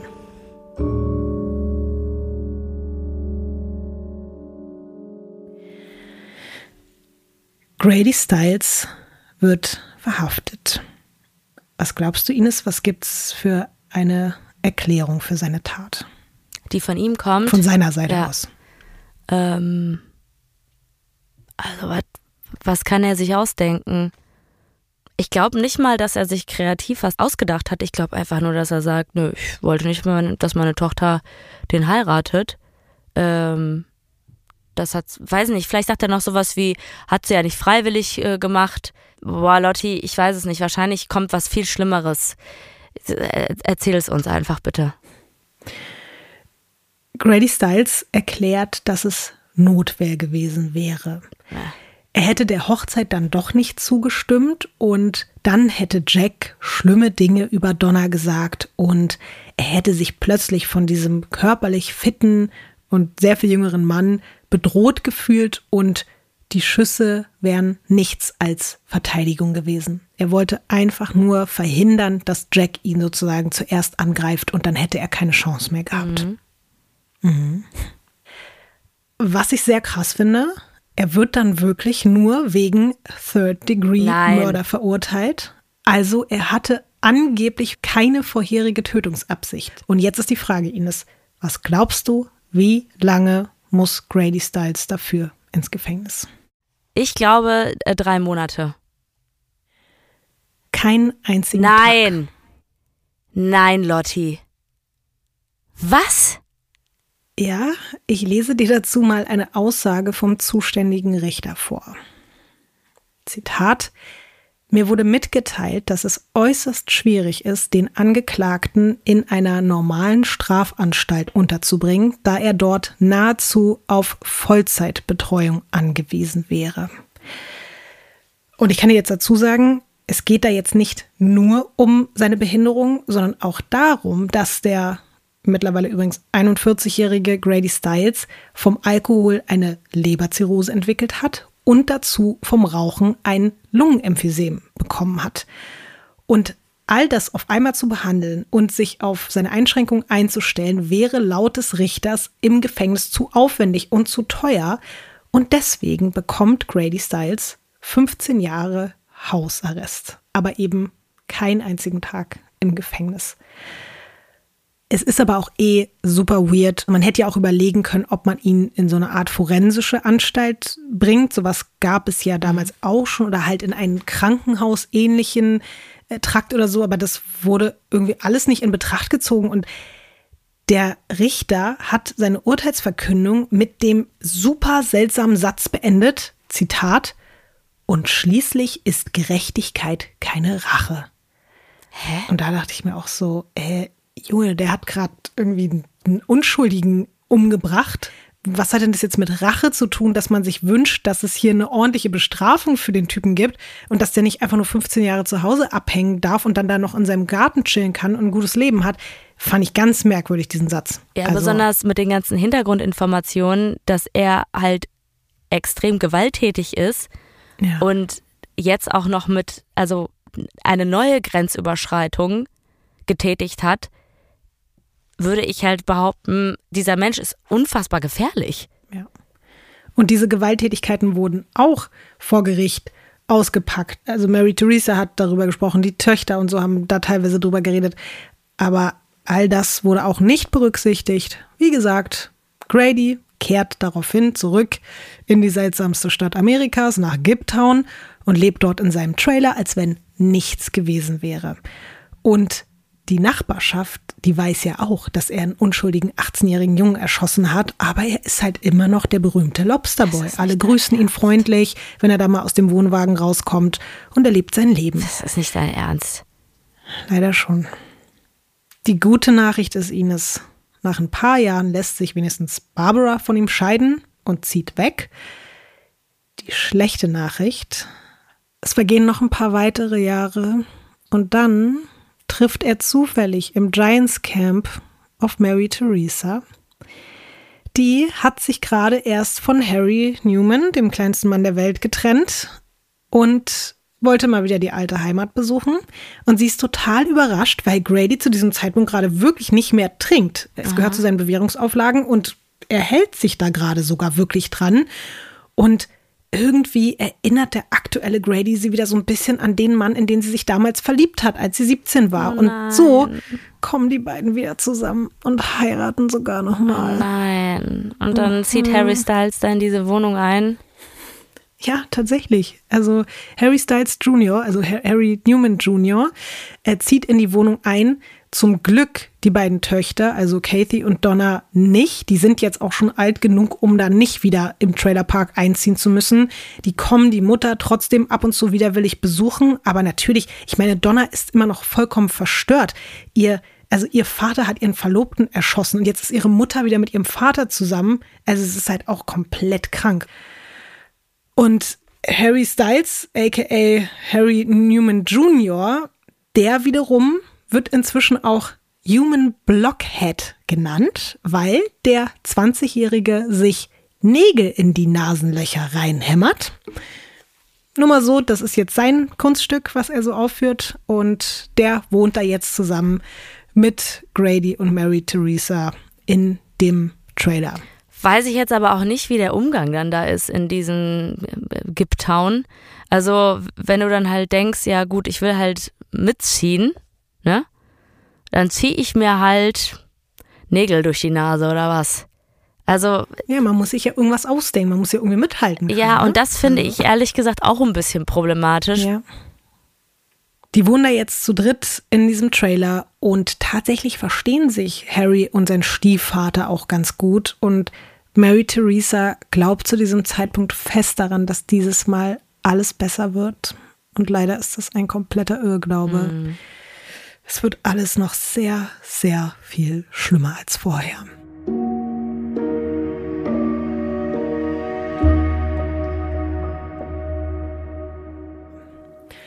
Wir machen jetzt nochmal einen kleinen Zeitsprung. Ende der 80er. Grady ist jetzt seit knapp zehn Jahren zu Hause versucht er trotz seines Hausarrests eine eigene kleine Freakshow auf die Beine zu stellen.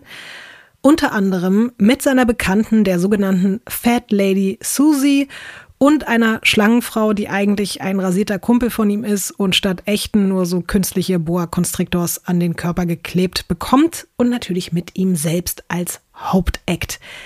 Ich habe in den Untiefen des Internets tatsächlich Bilder von einem Jahrmarkt Mitte der 80er gefunden, auf dem Grady Styles seine persönliche kleine Freakshow mit Plakaten versucht hat anzupreisen und diese Plakate kannst du dir jetzt mal angucken.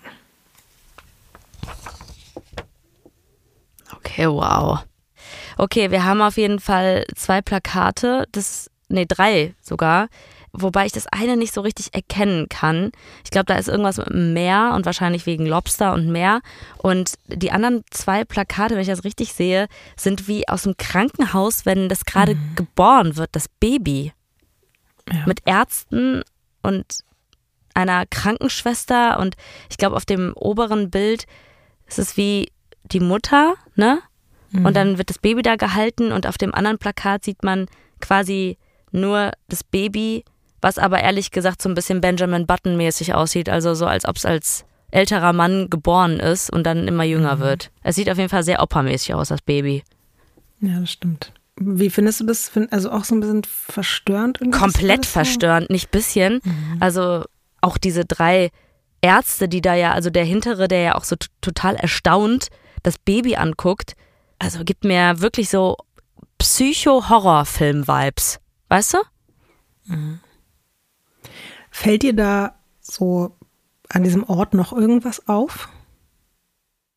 Das ist auf jeden Fall, würde ich mal behaupten, nicht sein Zuhause, oder?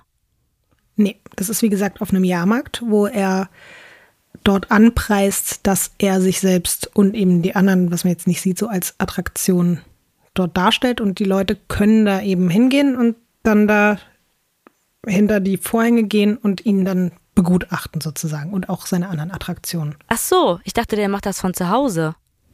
Nee, er reist dafür jetzt auch wieder durch die Gegend. Okay, da war er eigentlich nicht. Nö, macht er aber trotzdem. Ah, okay.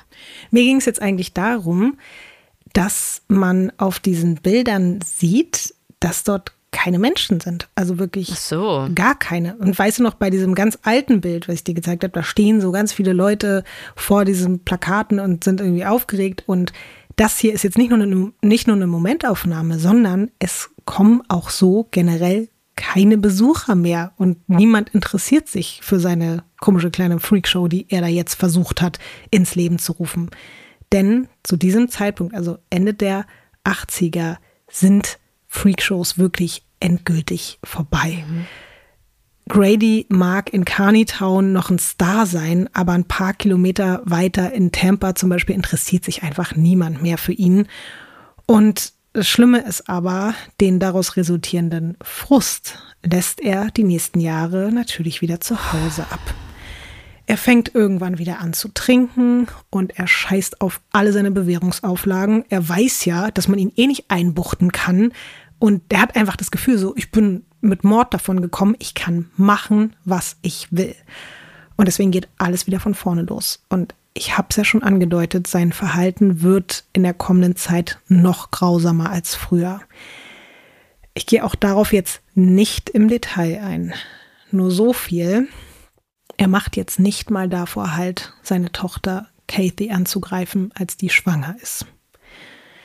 Zum Glück passiert ihr und dem Baby nichts, aber das war wirklich nur Glück und es scheint einfach so, dass wenn es so weitergeht, es nicht mehr lange dauert, bis Grady Styles ein weiteres Menschenleben auf dem Gewissen hat. Eines Nachts wacht Mary Theresa auf, weil sie keine Luft mehr kriegt. Und da sitzt ihr Mann mhm. auf ihrem Brustkorb und hält ihr ein Messer an den Hals. Das ist nicht dein Ernst. Oh er sagt, ich werde dich umbringen, aber heute ist, glaube ich, noch nicht der richtige Zeitpunkt dafür. Und dann kommt der 30. November 1992. Es ist kurz vor 23 Uhr. Grady sitzt eigentlich wie immer in seiner weißen Feinripp-Unterwäsche auf dem Sessel vor dem Fernseher. Klar trägt er, er Feinripp-Unterwäsche. Mhm. Er ist natürlich besoffen, hat gerade Kippe Nummer 5 in der letzten halben Stunde im Aschenbecher ausgedrückt. Mary Theresa und Harry sind unterwegs, was ihn extrem wütend macht, weil es schon so spät ist. Und es ist klar, wenn sie nach Hause kommt, wird sie dafür büßen müssen. Mit jeder Minute brodelt es mehr in ihm. Und als Grady dann etwas an der Eingangstür hinter sich hört, ist er sich sicher, okay, jetzt kommt meine Frau. Und gleich kriegt sie alles von mir ab, all die Wut, die sich jetzt wieder den ganzen Tag in mir aufgestaut hat. Aber bevor er sich umdrehen kann, bevor er irgendwas sagen kann, bevor er sie schlagen oder beleidigen kann, ist Grady Styles tot. Durch drei gezielte Schüsse in den Hinterkopf. Hm. Ihn ist einfach nur. Hm. Ich habe halt einfach nur gedacht, das ist dann nicht Third Degree Murder, das ist heimtückisch, glaube ich, ne, wenn das von hinten kommt. Hast du damit gerechnet, dass ihm sowas passiert? Ja, weil ich irgendwie gerade nochmal an Donna gedacht habe und dass sie gesagt hat, wir sehen uns an deinem Grab. Mhm. Knapp eine Stunde später finden Mary Theresa und ihr Sohn Harry den blutüberströmten Grady noch mit der Fernbedienung in der Hand in seinem Trailer auf dem Sessel. Sie rufen sofort die Polizei. Der einst größte Zirkusstar in Giptown wurde mit 54 Jahren ermordet. Jetzt hast du natürlich schon damit eine Richtung gesagt. Was glaubst du, Ines, wer ist dafür verantwortlich? Ich bleib bei Donna, weil ich irgendwie diesen Satz, wir sehen uns an deinem Grab, das hat sich irgendwie so manifestiert bei mir. Du kannst das nächste Bild umdrehen und gucken, ob es Donna ist oder nicht. Nee. Wer ist es? Okay, also wir haben sie ja vorher nie gesehen, mhm. aber aufgrund dessen, dass da der Name steht, mhm. ist es halt Mary Theresa, also seine mhm. Frau. Mhm.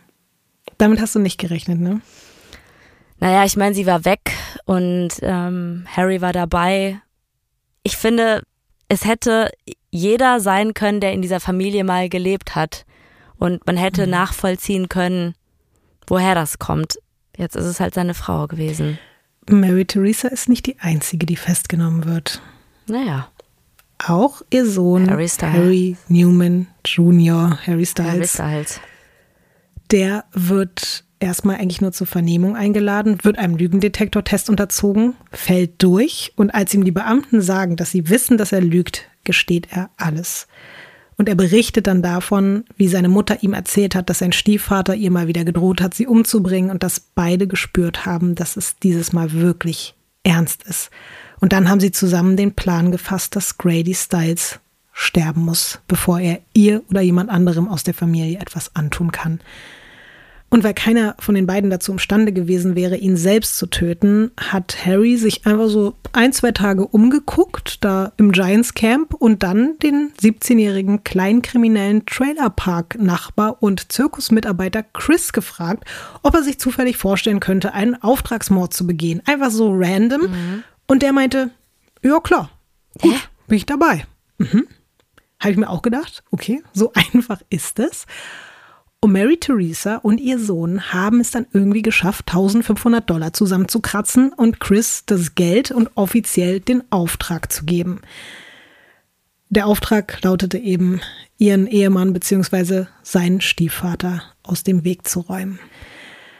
Am 30.11.1992 klopft der Nachbarsjunge dann ganz leise an ein Fenster vom Trailer der Styles und das ist das vereinbarte Zeichen dafür, dass Mary Theresa und Harry abhauen sollen. Und sie tun eben so, als würden sie zu irgendwelchen Familienangehörigen gehen, aber eigentlich verstecken sie sich nur in der Nähe.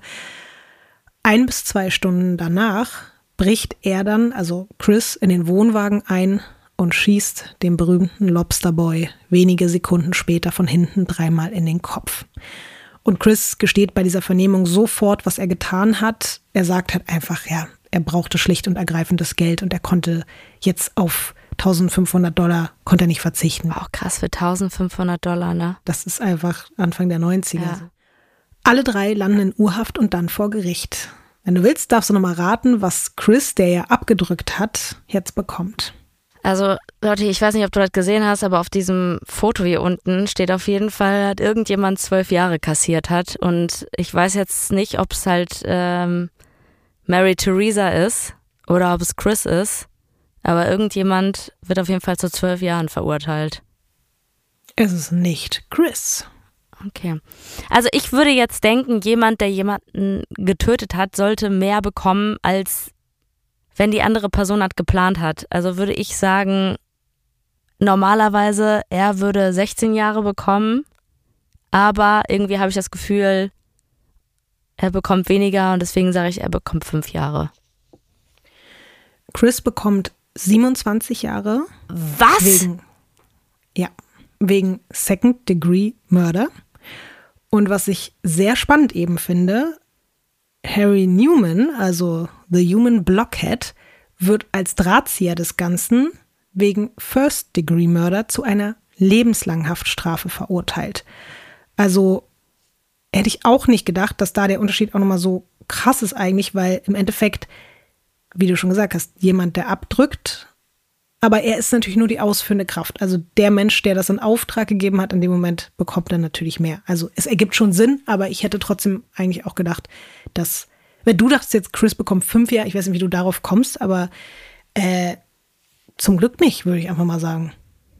Ich weiß nicht, Lotti, also irgendwie denke ich mir so, also der Lobsterboy selber hat damals jemanden umgebracht und wird zu 15 Jahren Hausarrest verurteilt. Und ich finde natürlich irgendwie auch, Chris, dass er jemanden umbringt, komplett abgefuckt, aber dass Harry lebenslänglich bekommt, meiner Meinung nach ist es irgendwie zu krass. Also, ne, ich will jetzt nicht sagen, dass das irgendwie richtig ist, aber die haben ja maximal unter diesen Menschen gelitten. Und dafür finde ich lebenslänglich, ehrlich gesagt, zu krass. Bei, bei all dem, was es sonst so für ja. Urteile gibt, oder? Ich kann noch dazu sagen, dass das jetzt in einem Fall hier so ein bisschen berücksichtigt wird, weil Harry selbst wurde ja zum Beispiel nie angegriffen von Grady Styles. Also Harry hat das ja nur als Sohn mitbekommen, der natürlich gesagt hat, ich will meine Mutter schützen, aber er selbst war jetzt nie in Gefahr. Da hat er sich nicht getraut, nämlich der feige Grady, den anzugreifen, den Typen, der sich Nägel in den Kopf hämmert, da wollte er sich nicht mit anlegen. Aber vielleicht auch noch ganz kurz, ähm, um das zu sagen, ich meinte ja lebenslang und in seinem Fall ist es wirklich auch lebenslang, denn, das kann ich schon mal sagen, Harry stirbt 2014 im Knast.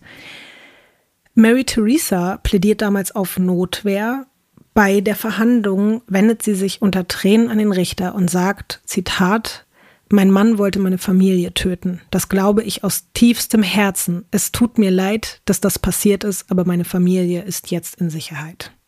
Problem ist aber, was die halt gesagt haben, dass in dem Moment, also diese Notwehr nicht anerkannt werden kann, weil Mary Theresa in dem Moment, als er da auf der Couch in Unterwäsche vor dem Fernseher saß, ja nicht in Lebensgefahr gewesen ist. Und deswegen wird auch sie wegen vorsätzlichen Mordes zu zwölf Jahren Haft verurteilt. Mary Theresa wird 2000 aus dem Gefängnis entlassen und zieht dann tatsächlich wieder nach Gibson. Was ich auch schon interessant fand, sie wird dort nicht unbedingt mit offenen Armen empfangen. Schließlich hat sie ja den Star von Carneytown getötet. Vielen scheint einfach auch bis heute vollkommen egal zu sein, was da hinter verschlossenen Türen abgegangen ist, weil ja, er war halt ein Star und was die da für Probleme hatten, das hat viele Menschen am Ende nicht interessiert. Mary Theresa bleibt aber trotzdem dort. Ich kann dir jetzt nicht genau sagen, was sie heute macht oder ob sie heute noch am Leben ist, aber auf jeden Fall hat sie, wenn sie irgendwann gestorben ist, bis zum Schluss wahrscheinlich dort in Gibson gewohnt. Und ganz zum Schluss widmen wir uns jetzt nochmal den beiden Kindern. Und das finde ich auch sehr, sehr spannend. Kathy, die ja einst als Teil der Lobster Family aufgetreten ist und auftreten musste, hat Anfang der 2000er mehrere Rollen freiwillig als Lobster Girl oder Lobster Woman in Filmen und Serien bekommen. Unter anderem, ich weiß nicht, ob du ihn gesehen hast, Ines, ich fand ihn unglaublich, im Oscar-nominierten Tim Burton Meisterwerk Big Fish. Nee, den hast du ich leider gesehen? nicht gesehen. Dort ist Kathy mhm. als Lobsterfrau. Es ist jetzt keine große Rolle, aber du wirst sie sehen. Okay. Mittlerweile hat sie sich aber aus der Öffentlichkeit zurückgezogen und sie lebt weit weg von Giptown und hat auch gar keinen Bock, da mehr irgendwas mit zu tun zu haben.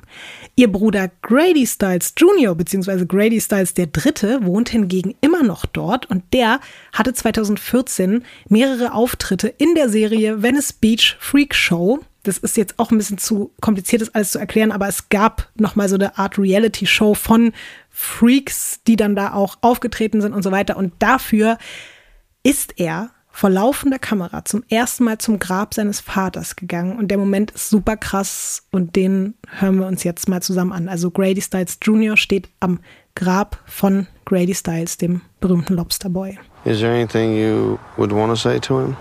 Um, thank you for showing me who not to be. And maybe you can appreciate who I became because of that. So, and it might seem mean, but it's still true. You were a drunken, abusive bastard.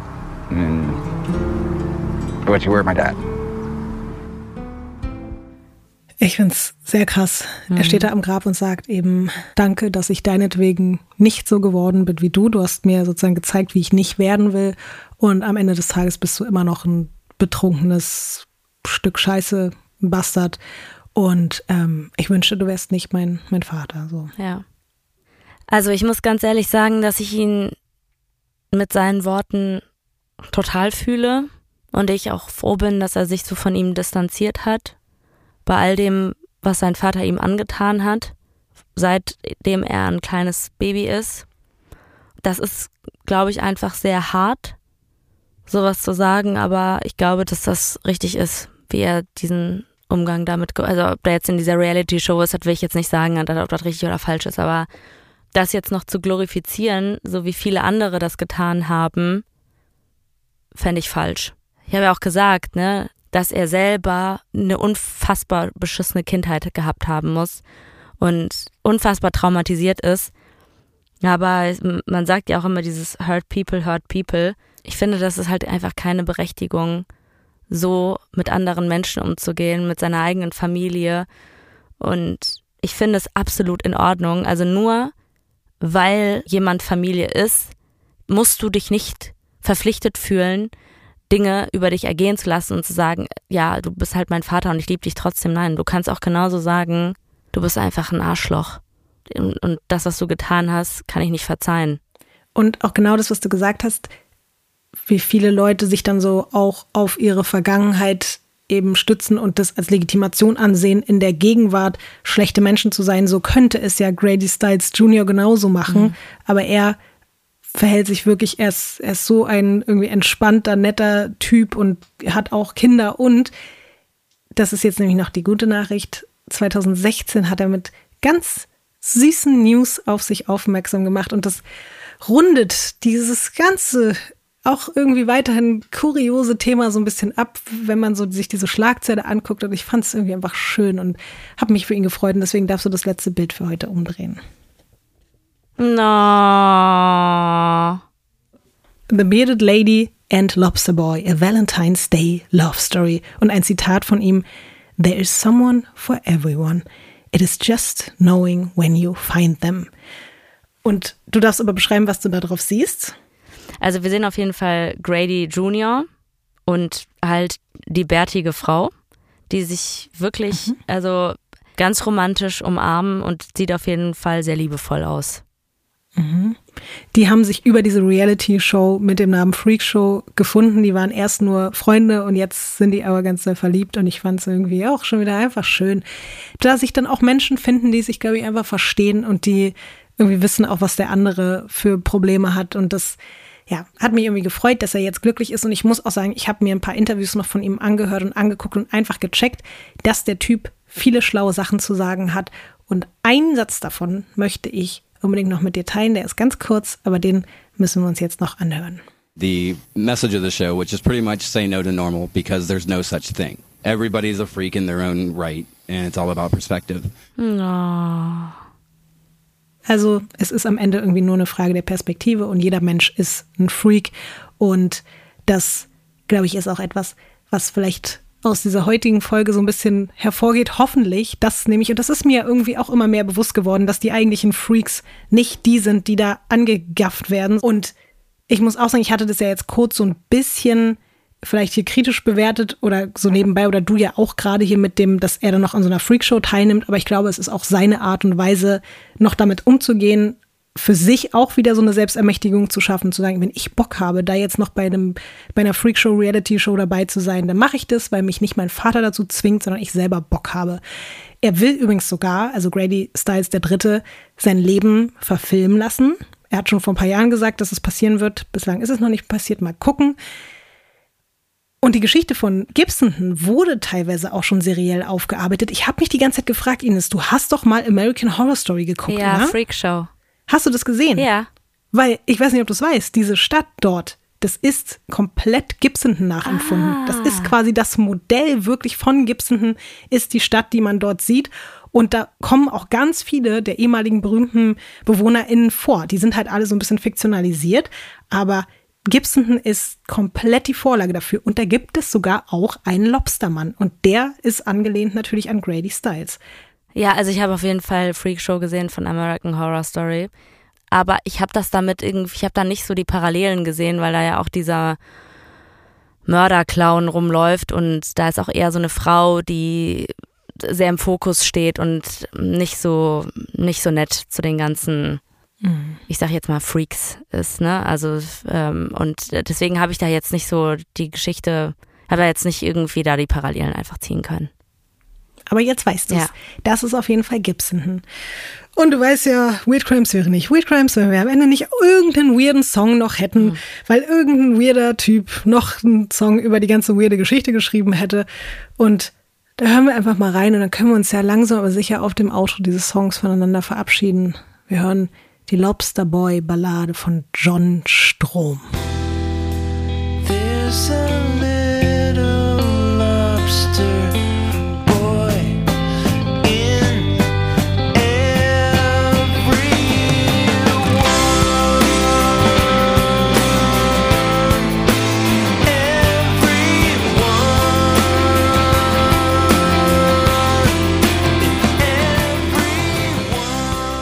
Also ich sehe mich auf jeden Fall wieder so mit 13 in meinem Zimmer, weißt du? Äh, äh, Wenn man so in seiner Pubertät ist und sich irgendwie selber auch weird fühlt und sich denkt, ja, den Song fühle ich gerade total. Aber man hat gar keine Ahnung eigentlich, wie, wie weit das von seiner Realität ist, weil man sich denkt, ich habe gerade zu viel Pickel im Gesicht, weißt du? Und werd irgendwie dafür ausgelacht oder irgendwas.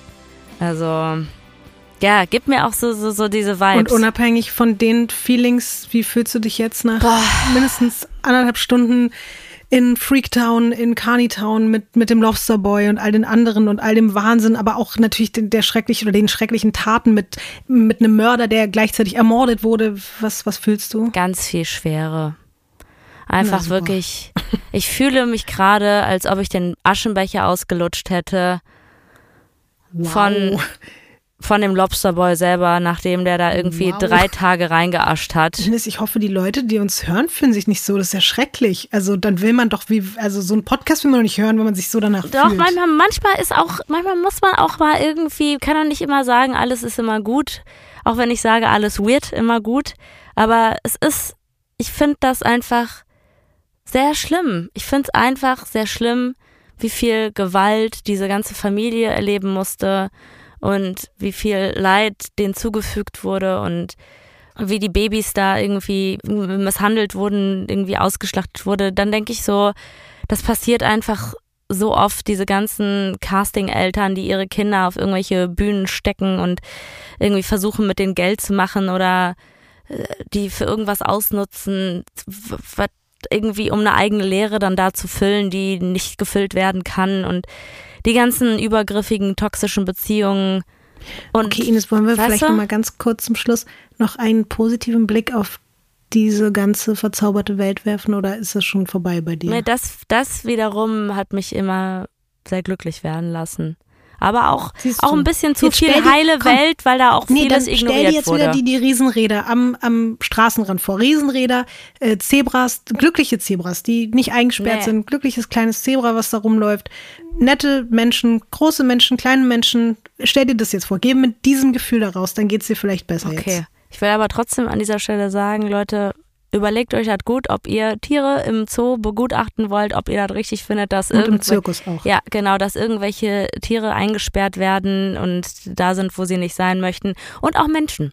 Genau, darauf einigen wir uns und vielleicht Ines irgendwann auf unserer Weird Crimes World Tour, finde ich, steht Gibsonton ziemlich weit mit oben. Also, Das würde ich mir auch sehr gerne mal angucken. Okay. Lotti, pass auf dich auf. alles wird gut.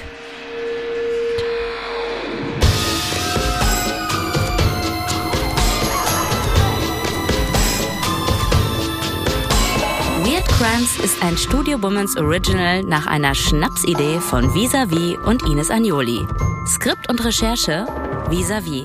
Executive Producer Konstantin Seidenstücker. Produktion und Redaktion Sarah Omar. Assistant Producer Peace Solomon Obong. Musik, Ton und Schnitt Christian Pfeiffer und Chris Kahles.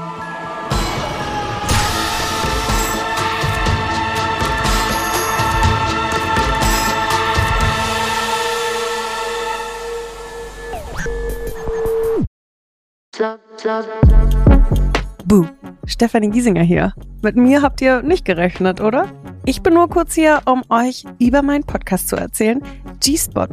Bei dem spreche ich über alle möglichen Themen, wie zum Beispiel Sex, Feminismus, Beziehungen und auch vergangene Beziehungen. In der aktuellen Folge spreche ich mit meinem Ex-Partner Markus Butler über alles, was wir so erlebt haben, was wir vielleicht sogar bereuen, wie wir uns jetzt fühlen, wie wir Liebe sehen und was wir uns für die Zukunft wünschen. Also, falls ihr Lust habt reinzuhören, würde ich mich sehr freuen. Bis dann! Diese Folge wurde dir präsentiert von Simon Mobile. Dein Mobilfunktarif von Waschbär Simon.